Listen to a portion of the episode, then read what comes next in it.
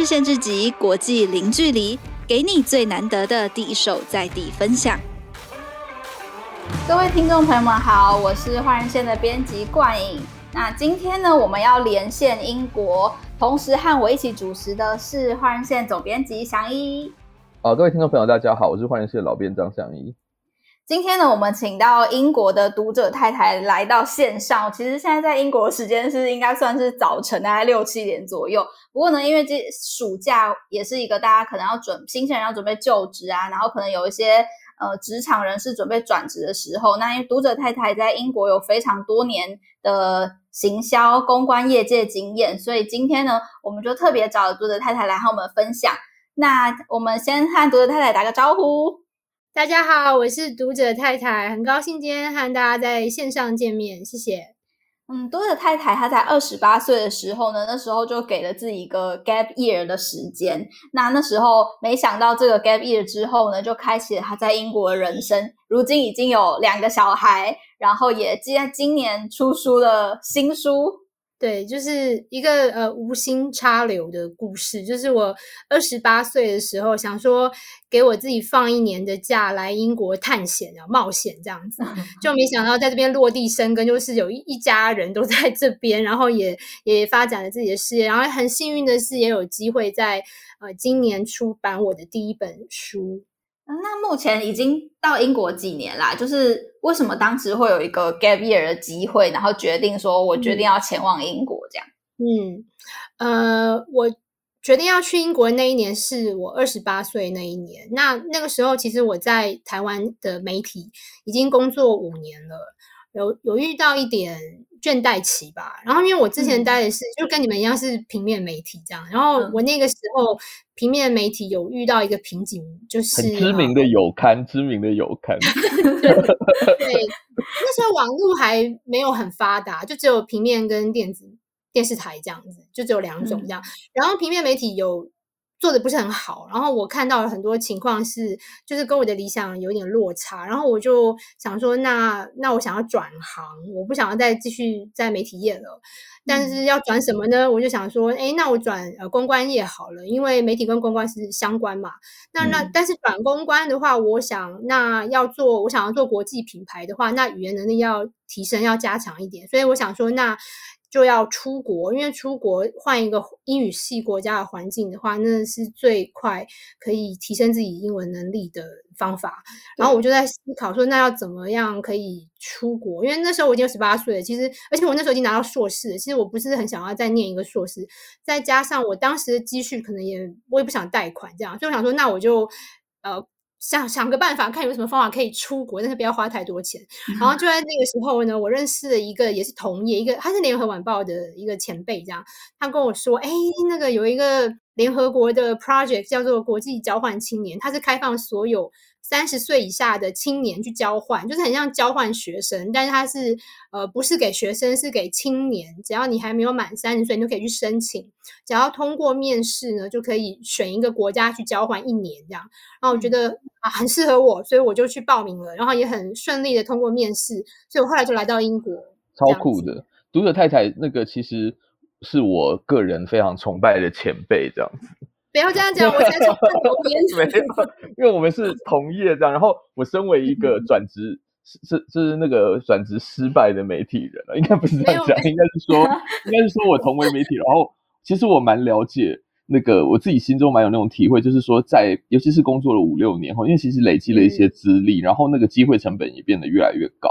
要、嗯、我觉得要放下在这些东西，我觉得真的其实需需要很大的勇气跟决心跟执行力啊。所以我觉得真的杜太太真的很厉害。嗯、可是我我相信在英国找工作，就算有这个勇气跟这个跟这个执行力啊，跟决心，有时候真的还是会遇到一些困难，对不对？然后杜太太那个时候是。怎么样去解决这个？包括就是说，这这就是说我我知道一开始去可能是没有，就是都觉得新鲜了，然后可能觉得都是说，呃，我就来看看了这样。但是当你下定决心要开始在英国找工作，然后呃，可能甚至就是落地生根的时候，我相信那个那个巨大的困难也会开始接踵而来哈。所以，读者太太，对你你自己大概是怎么样面对这些困难，然后解决自己在英国的那个求职的问题？这样，嗯，对。我当时移民英国的时候是二零一一年，嗯，那我当时移民英国的时候，我其实我。不知道原来我即将面对是一个这么大的困难，其实我是不知道的，嗯，因为我的人生经验就是，呃，我大学还没有，我大学毕业以后就直接上研究所，然后我研究所还没有毕业的时候，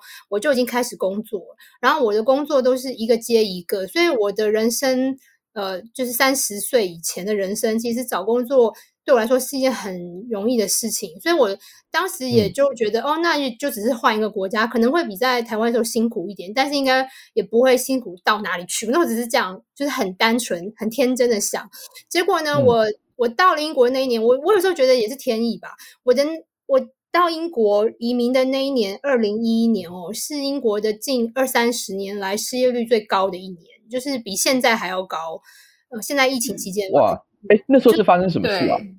那时候是二零零八零九有一个 credit crunch，呃，对，然后，就到英国到二零一一才继还在欧债危机嘛，对不对？那个时候，对，就是他那时候就是、嗯、呃骨牌效应嘛，就是就是从那个时候开始就一直很不好这样，嗯、然后失业率就非常非常高，不只是。嗯就像我是外国人，当然就更更难找嘛。那英国人本身自己也很难找工作，那样，所以我觉得那那时候是因为你说我很勇敢，其实也不是，我是不知道，当时就想说结婚了就去这样，然后结果就。呃，遇到了这个 challenge，我觉得我人生从来没有遇到过的 challenge。然后我有在我的文章里写，那当时呢，我把它当成是一个长假嘛，因为我的人生都一直一直在工作，一个接一个这样，我从来没有呃没有工作过。那在我刚到英国的那一年，第一年，呃，因为不断的在找工作，那呃虽然说心理上是很呃有很多呃障碍要克服，因为就是。对于你的自信来说是一个很大的打击，就是找工作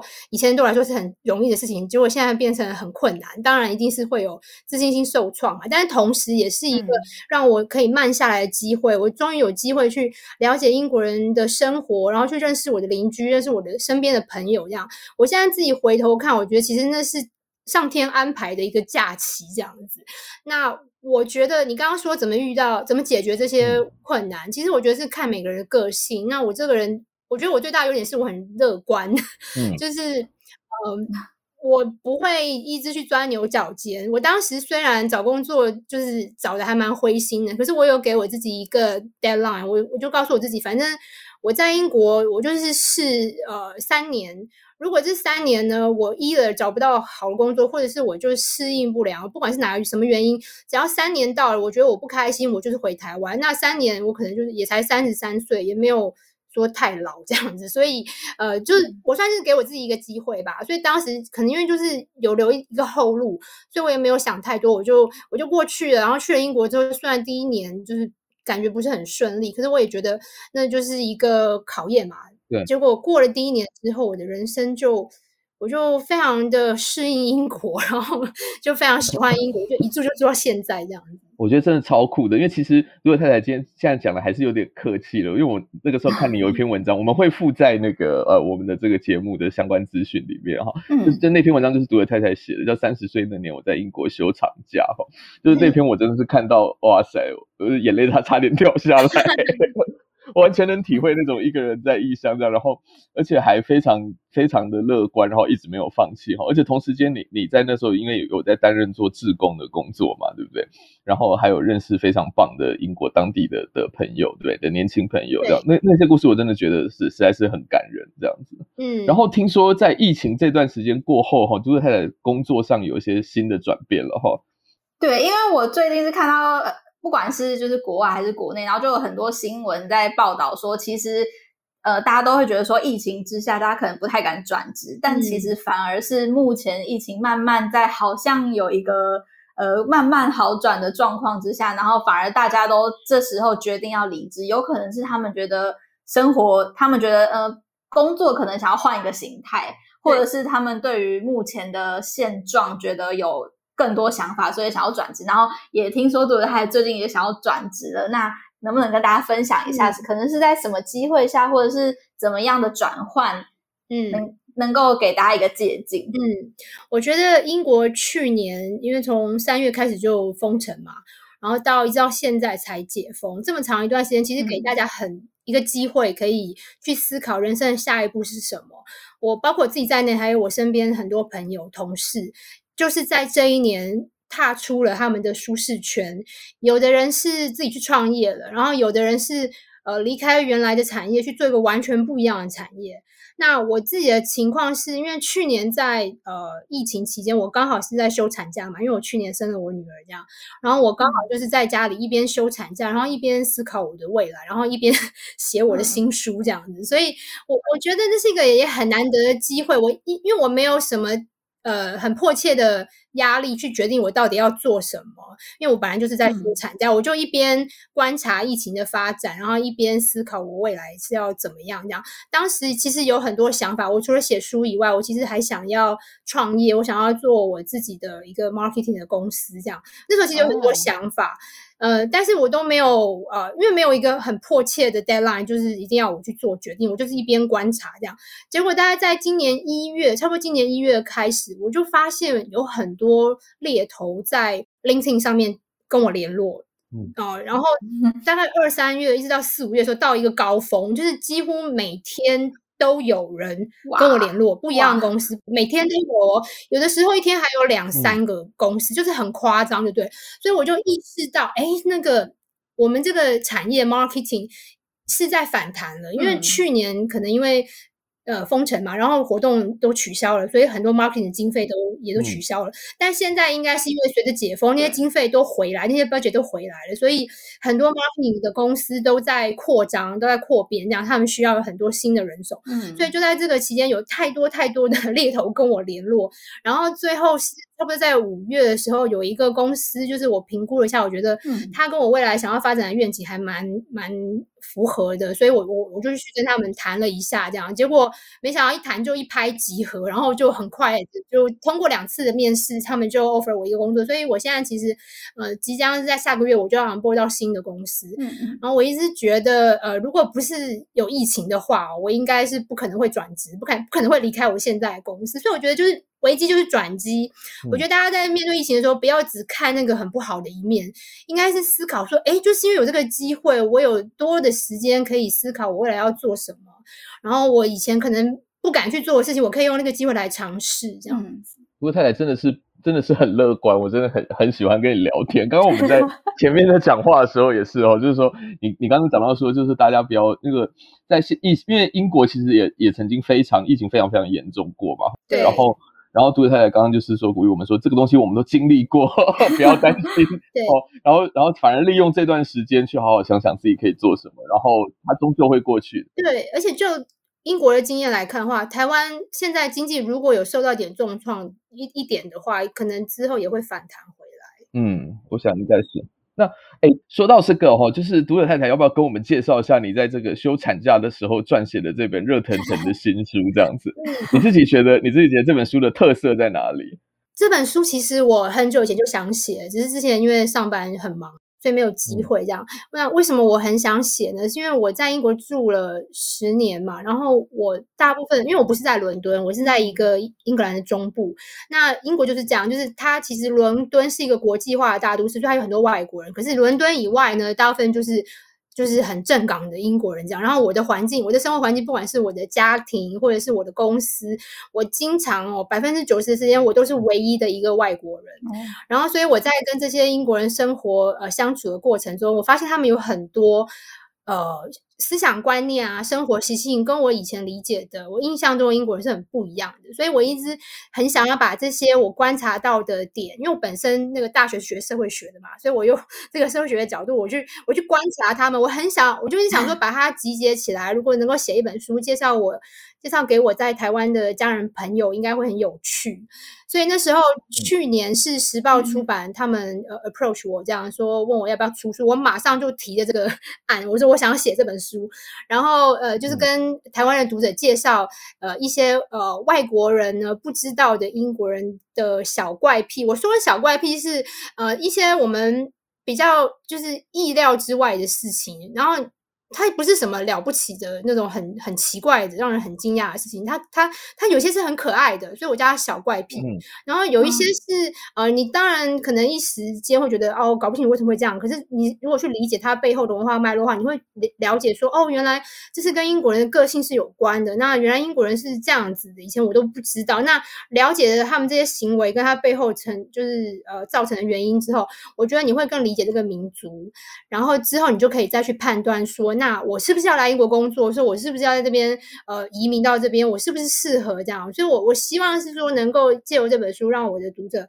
更了解英国。嗯，我觉得，我觉得我个人，我个人真的也是非常推荐这本书哈，就是因为其实啊，我觉得我们常常有时候会难免不小心陷入那种，比如说从伦敦看整个英国，或者是。从东京看整个日本这样，嗯、但其实其实这些国际化的大城市不见得就代表这个国家或者是当地大多数人的那个那个心的真正的想法。好像尤其是在比如说英国，他经历过脱欧啊或者是什么的这些时候，那时候大家也是觉得说啊怎么会这样子？然后连伦敦在生活在伦敦的英国人大都不敢相信说怎么会发生这种事情。嗯，然后所以我觉得杜太太真的这本书我自己稍微翻了一下，我觉得真的非常棒。就是说他他其实是真的是一个在当地很多。很多年，然后真的对当地的人有很深入的观察跟了解，才我觉得才写得出来，就跟一般那种走马看花的游记型。虽然说它是一本也是读起来也是蛮轻松的书哈，嗯、就它不会有很高的阅读门槛，嗯、像那种社会学论文一样。但其实里面我觉得有很多 insight 真的是相当的不错。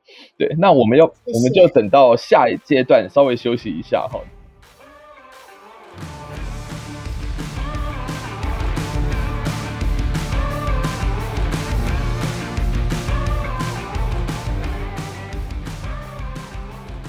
迎回来。那我们刚前面知道，读者太太最近出了一个新书，叫做《大不列颠小怪癖》，里面在讲到说，其实英国有呃英国人有很多习惯，可能是我们一般没有特别去注意到的。那能不能请读者太太跟我们分享两个，到底是什么样的怪癖，大家可能平常没有比较少接触呢？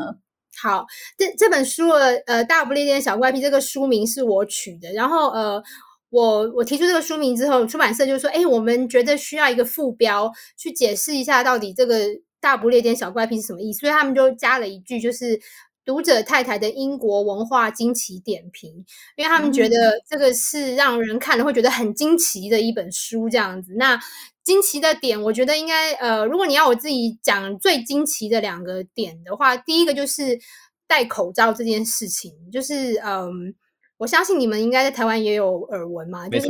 去年疫情刚开始的时候，西方国家对于戴口罩这件事情可以说是非常抗拒，就是又恐惧又抗拒这样子。那去年其实我在英国也已经住了九年，然后我当时是非常震撼的，因为我以为我已经很了解这个国家，我都已经住九年了，我也都入籍了，结果竟然在一个口罩这件事情，我我看出我跟他们其实还是根深蒂固不一样这样子，因为我就觉得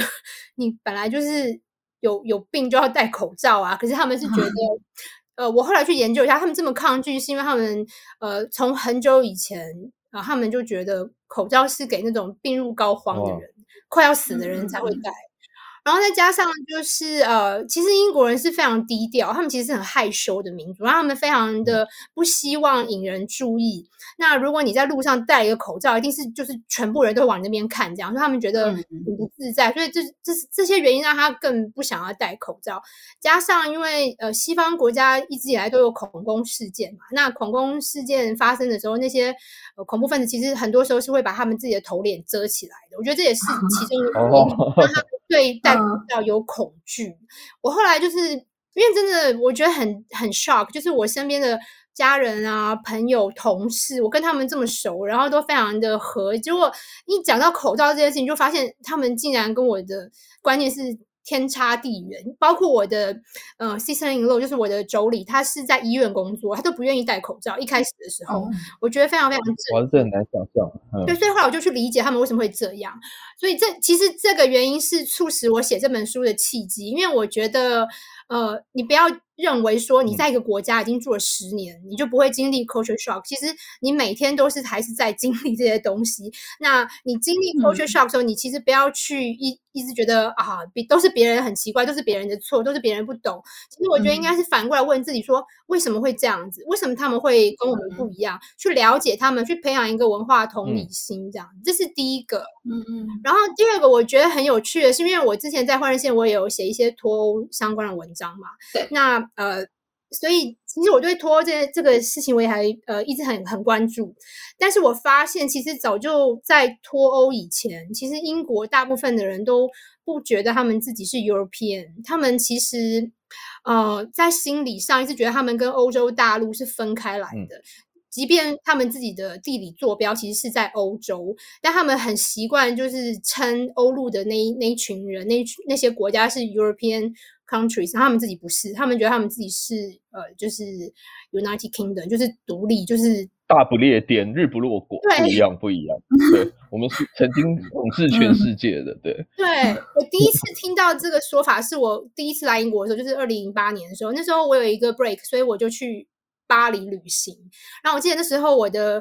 我的好像是我的轰爸吧，他就说：“哎，你要去你要去巴黎，那他就买了一本巴黎的旅游书给我，然后他跟我说你一定会很 enjoy European culture, European food。”我就说：“可是你也是 European 啊？”No no no no，我们不是，我们是英国人。我就觉得搞什么？你明明就是在英国。后来我问了好多人，发现他不是唯一一个这样觉得人。就大部分的英国人都觉得我们就是英国人，嗯、因为他们从教育，其实像我儿子现在已经念小学了嘛，我发现他们的课纲里面其实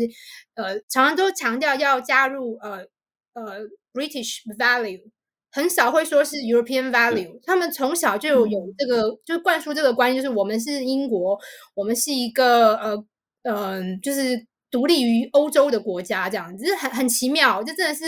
如果你没有在欧洲、嗯、呃在英国住过的话，可能你你可能不会理解，英国人竟然在心理上跟欧陆是有这样子的隔阂。对，嗯，其实我觉得真的硬硬要讲的话，这真的太有趣了。就是说，英国人也可以非常的怎么讲，就是毕竟他们也是有这种 Commonwealth 的这种这种。这种这种情怀嘛，哈、嗯，不管是是历史因素的，嗯、但是要说他们其实分得很细，也可以分得很细，哈，就是说，你看，虽然说他们说哇，我们不是我们是欧洲人，我们是英国人的，这是一种分法。那就算是英国自己的话，你说什么爱尔兰、苏格兰、威尔斯人，他们也会说我们不是你英格兰人了，嗯、你不要误会了。没错，尤其最近在踢足球的时候，这东西就更明显了。对对，尤其苏格兰人非常非常的分得非常清楚，是他们还有自己的货币，哈，哎，现现在改了吗？我去的时候，他们是真的都是有自己的货币，而且你把英镑拿出来的时候，他会说：“哎，换一下，换一下。”是可以用英镑，可是他们还是有自己的货币。对，他们会希望你换一下，在在苏格兰就用苏格兰币这样。对，这其实很很有趣，嗯、因为其实英国大英呃大不列颠国协是由四个国家组成的嘛，就是英格兰、苏格兰、威尔士跟北爱。爱很多人还没有来英国前不不不知道，就以为英国就是英国，其实不是，它里面有四个国家，嗯、然后他们四个国家其实都分得很清楚，就自己是自己的。国家这样子，对对对，那个我觉得读者太太啊，就是长期以来让我非常佩服的一点，就是说，除了他他自己在英国有非常丰富的专业跟经验以外，他还一直在做这种，包括刚刚我们前面提到这么多哈，就是说在介绍不同文化差异啊，然后是对，或者是说职场的，就像就像那个读者太太，她其实也有也在我们的专栏或者是在平常自己在开节目或在粉专上面会介绍一些非常酷的国际专业工作者，然后带给很多年轻的读者朋友们哈。就是说一些一些新的 insight 也好，或者是说一些职场上使用的建议也好哈。嗯、那说到这个哈，就真的是想请教你哈，就是说那个因为因为其实读者太太在我们的专栏，我们的呃换日线网站一直有一个单元，就是说让。呃，我们的这些作者朋友哈，可以回复读者的的留言，或者是说认真的写一篇文章，嗯、就是说大家有什么生涯上的呃建议啊，或者是问题，都可以来跟我们的作者来讨论这样子。嗯，那读者太也是我们非常热烈的响应，非常热心的一位作者，他真的真的有回应过很多呃这个读者的问题。其中有一个我最印象最深刻的，就是说这这跟读者太太自己的经历有关系，就是说其实很多时候哈，就像大家都会希望说啊，我的小孩能够像。像是读者太太一样，就是说啊，可以出国啊，然后到而且到这种英国这种这么厉害的国家，然后然后可以可以有很好的发展这样子。可是有时候小孩子或者是小朋友、学生，他们并不是这样想的，就是说他自己有自己的梦想，有自己的目标这样子哈。那就是说，我很想借这个机会问一下独者太太说，比如说你要你会怎么建议哈？就是说，呃，现在的年轻朋友，就是说，不管不管他现在还在学，或是刚出社会也好，如果他也向往像独者太太一样，可以追求自己想要的生活哈，然后想要过自己自己的人生的话，他应该要怎么样？不管是跟家人沟通也好，或者是说可以从呃从从哪一些角度来来来自己追求自己的梦想呢？嗯。这个问题其实非常实用，因为我觉得我们亚洲人，嗯，呃，跟其他文化相比的话，我们可能这方面的压力又更大，呃，就是背负着父母的期待，就是如果跟西方文化比的话，会会会是比较沉重一点这样。那我自己的经历是，呃，我还蛮幸运，就是我我的我的母亲她其实还蛮开明的，就是她当然有她自己的期待啦，她其实。从我很小的时候，她是希望我能够变成一个新闻主播这样子，但是绝对可以啊！口条这么顺。我记得我以前我青少年的时候，我其实我的梦想是要当电影导演，嗯、所以我后来那时候我就有去考国立艺术学院，然后我还考上了。然后我妈，我觉得我妈很厉害一点，就是呃，这个也让就所有的在收听的人，如果你们是父母的话，也可以参考。嗯、我觉得呃，如果你很想要你小孩去做，比如说做 A 好了，你不要就是。逼着他去做 A，你可以给他 A 或者 B，嗯，让他去选。当你尊重小孩子，当你给他选择的时候，他反而有可能会经过他自己的思考之后，决定去做 A，就是你你想要他做的那个选项。当时。当他自己想过以后，他如果将来呢，呃，他不开心或者怎么样，他也不会去 怪我妈。那时候就是这样 子，她因为我考上国立学院嘛，我就准备要去当导演这样子。然后他就跟我说：“那那因为那个那是独立招生，他其实四月就放榜，但是大学联招是就我跟祥英那个时代是还有大学联招这样。”没错，没错，没错。那是七月这样。然后我妈就说：“那你已经放榜了，那你就赶快去打工啊，去玩啊，干嘛的？”然后我就想说，那可是连招是七月，不不需要去试试看嘛？然后妈就说，哦，如果你要去想还是要考 连连招的话，那你就 准备啊，你妈好厉害哦，你自己决定这样，真的，这样反而会觉得说这样玩真的可以吗？对啊，就突然间很不安，我想说，哎，可是都没有考过连招，哎，不晓得结果会怎样，那还是准备一下好了。结果我就准备了，然后后来我就因为我后来考上正大，那正大离我家实在太近了。走路就可以到这样，然后国立数学院是在北投嘛，就很远，所以那时候我就 我那时候就选了去念正大，所以后来我我就没有变成导演这样子，但是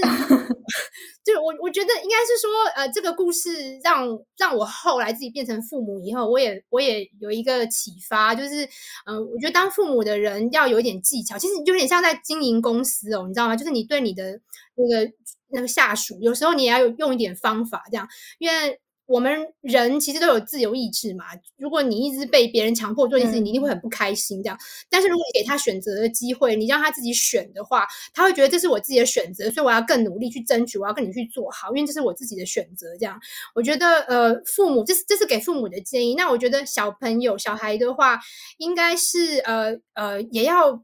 怎么讲？就是当然，就是我们我们当然不希望呃忤逆家人嘛，就是违背他们的期待。但是同时，有时候也要我觉得要勇敢一点，就是因为毕竟这是你的是你的人生。那呃，你你你你父母帮你规划的可能很好，但是这个很好是建立在他们的经验，不是你的经验。所以我觉得有时候就是呃，可能自己也要培养，就是独立思考能力，在很小的时候就。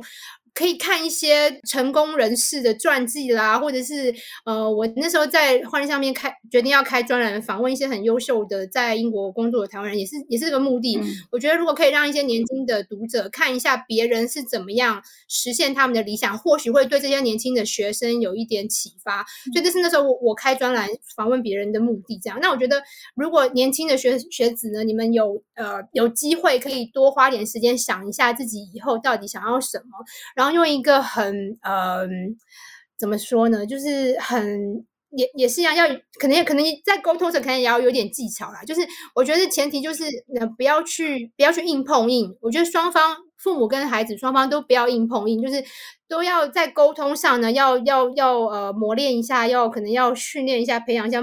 培养一下沟通的方式，沟通的技巧这样子。诶，那如果说就是先撇除跟家人之间，就是假设我今天呃父母可能也都同意小孩子说好，你喜欢什么就往那边走这样，但是会不会有可能一种情形是他呃现实跟梦想之间可能没有办法平衡。例如，他可能很想要出国，嗯、但是也许他此时没有办法负担这么重的贷款，嗯、那是不是应该要呃放弃呢？还是说有其他比较呃 Plan B 的的选择，就是退而求其次这样？嗯，我觉得大家应该要呃。改变一个观念，就是梦想跟现实其实不应该是选择题。嗯，其实我在英国住这么多年，我发现其实很多人，因为英国很流行斜杠嘛。那斜杠的意思就是说，可能他有一个 day job，就是他呃用来维生的工作，但是他其实也有一个他的呃 side business 副业。对他的副业，那这个可能是他真正自己的热情所在，他真的很想要做的事情。那我认识大部分的英国人，其实都是这样子，就是他们呃，他们是很很现实的了解到说，他没有办法靠他的梦想糊口，所以他会去找一个工作，但他同时也不想放弃他的梦想，所以他后来就、嗯、最后就变成斜杠。所以我觉得在呃，至少在英国啦，我看到是其实大家没有去。在这两者间做妥协，反而是就是都保持着这样子，嗯、因为真的有时候是要以我老公来说啦，以我老公为例，他本身是老师嘛，但是他其实也是一个音乐家，他是呃他是吹萨克斯风的，然后他很喜欢爵士音乐这样子，嗯、他其实从来一直都没有放弃他音乐的梦想。他一边在当老师的时候，他一边其实也是在发行他自己的专辑，然后一边也是在跟呃主乐团去表演这样子。嗯、他这样子已经二三十年了，他其实从来没有。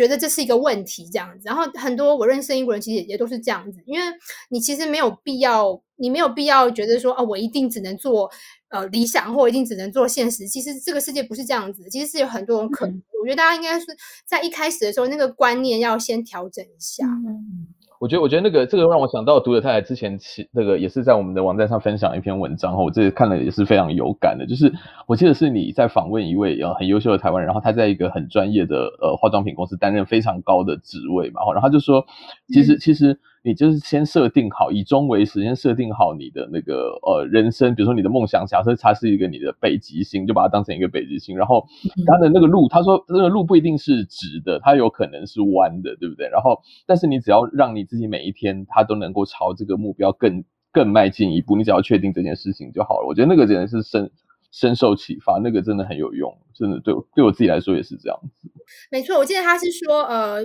譬如说这个从。A 到 B，嗯，你不要把它想成就是只有一条路，你可以先 A 到 C，然后 C 到 D，然后最后到 B 这样子。那我觉得这也适用在刚刚冠颖说，就是如果呃一开始的时候可能现实是呃。呃，钱不够，没有办法去实现自己的理想，嗯、那那那那就找一个就是可以支持现实的一个工作，可以去 cover 你那个钱的部分，这样。然后，但同时也不要放弃你的梦想。然后渐渐的，你就会发现哦，如果当你呃钱存够了，或者是在这个过程中，其实你发现，其实你更喜欢的其实是另一个另一个呃 hobby 这样子。嗯、那你有会从中，你又转到呃。另外一条路，我觉得，因为我现在四十岁嘛，我觉得，呃，其实我现在回头看，我觉得人生没有什么浪费的路。嗯，你在做一件事情的时候。嗯就像我以前，我是念，我现在念社会系，然后后来念新闻系，就我现在在做行销，嗯，我从来都不觉得我这些学历经历有什么浪费，就是我觉得每一件事发生都有它的目的在后面，都有它的原因。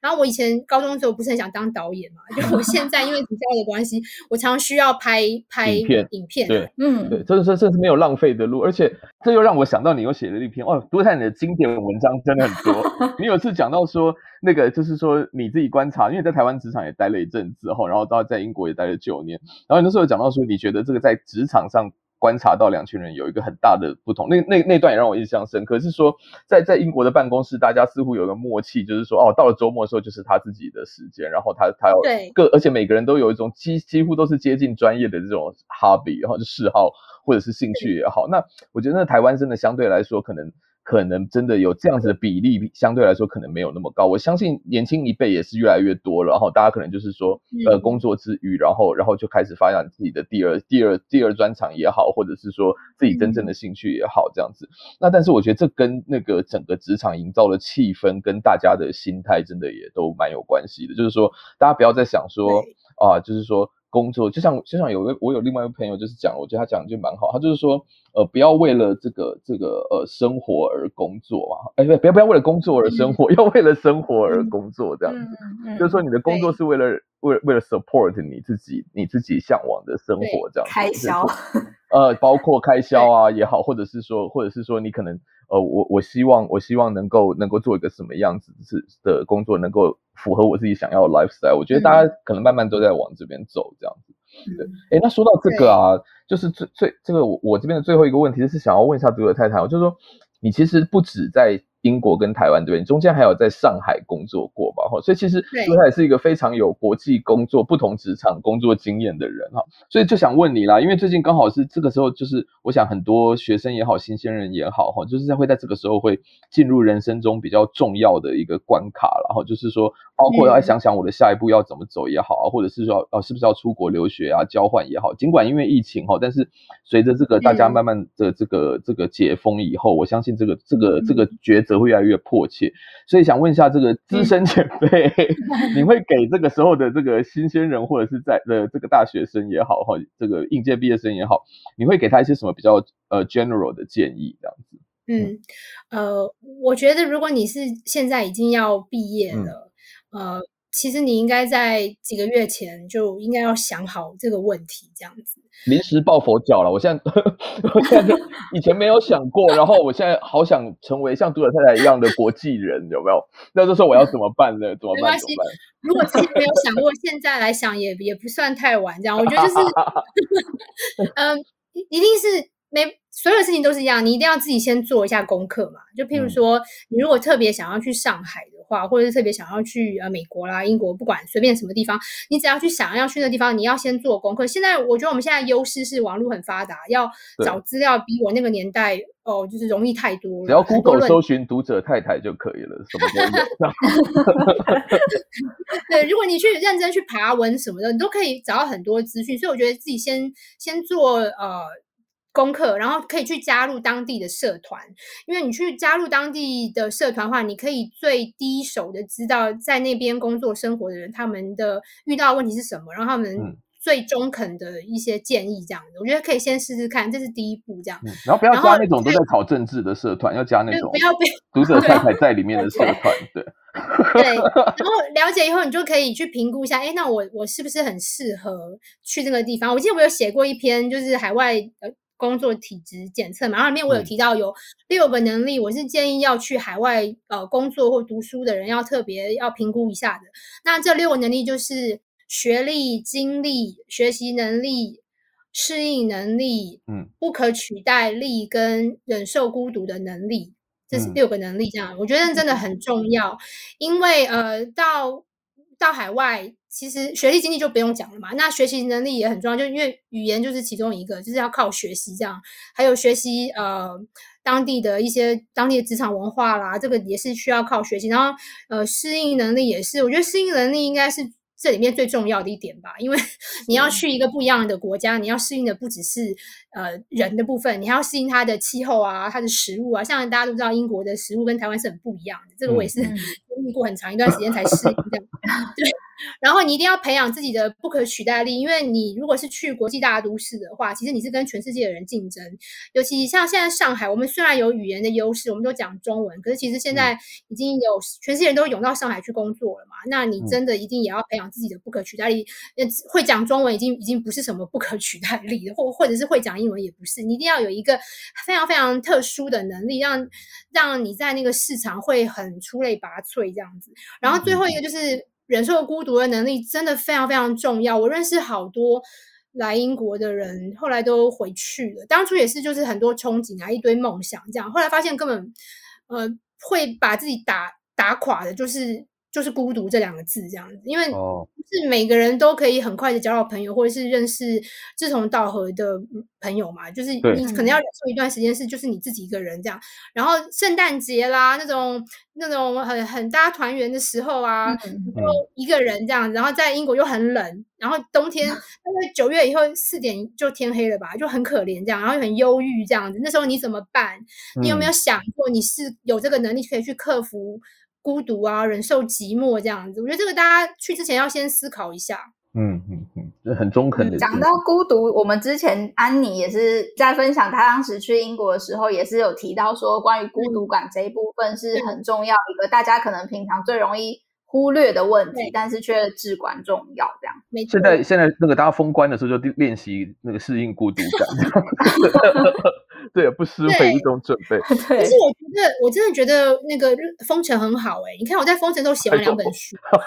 要看怎么利用时间了。对啊，然后还有还有还有另外一个也要也要补充，那就对啊，就是说我们其实也都。就就是说，如果有固定收入或什么的话，也许也许没有影响，没有那么大。就是说，其实更要知足，然后更要惜福，要要好好利用这个时间充实自己。因为有些人他可能这个封城真的会影响到生计，或者是或者是他自己的生活状态的时候，就真的是蛮蛮蛮可怜的这样子。真的是我觉得，对我们来说，如果有有还有一个环境，就是说呃可以利用这个时间，收入也没有太大的影响的时候，我觉得就其实是更要利用这个时间，好好调整自己跟充实自己。吼。对，嗯嗯，没有错。对啊。好，那今天非常谢谢读者太太在我们早晨的时间跟我们台湾连线。然后，其实今天内容不论是从学生到职场的人，甚至到父母亲，其实都有都有呃收获的机会。那先再次谢谢读者太太今天来到我们节目，那我们就下次再会。谢谢。那也希望大家如果对英国人呢，或者是英国文化有兴趣的话，可以去看看我的新书。